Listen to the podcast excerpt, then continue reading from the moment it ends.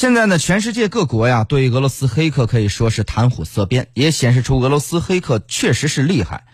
美国司法部星期一宣布起诉六名俄罗斯情报机构黑客，这六个人呢，过去这几年呀一直很活跃，据说曾攻击2018年平昌冬季奥运会，还有呢2017年的法国大选。据说四年前呢还涉及到美国总统相关的这个事情。被告呢是俄罗斯军事情报总局格鲁乌的间谍。他们其实呢是在全世界啊已经是臭名昭著了，为什么美国司法部在这个时候把它拿出来呢？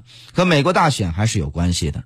被起诉隶属于军事情报总局下属的很有名的七四四五五部队，当然了，能不能真的抓住是另外一回事儿。这个部队呢可以说是全世界公认最厉害的，他们还有一个绰号叫做“杀虫”。据说呢，四年之前的电油门事件。这这个部队啊，就参与制造了。而美国的司法部官员当前表示说，美国总统大选开始后，莫斯科加大了攻击力度。俄罗斯的黑客呢，通常都是帮助共和党、帮助特朗普的。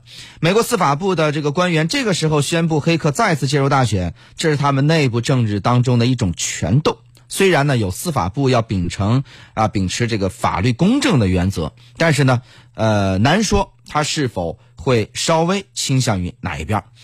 此次的这个司法部门呢，出来起起诉这个俄罗斯的黑客，就好像是在帮助民主党。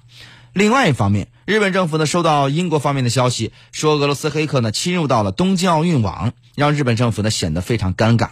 第一呢，因为日本自己没有得到。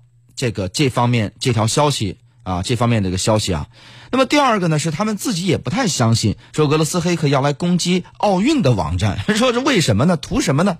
第三呢是日俄关系现在还不错啊，日本呢特别想跟俄罗斯恢复关系。此消息一出呢，克里姆林宫呢马上发布消息说，俄罗斯情报部门从来没有进行过任何的黑客攻击，更何况对奥运会的网站呢？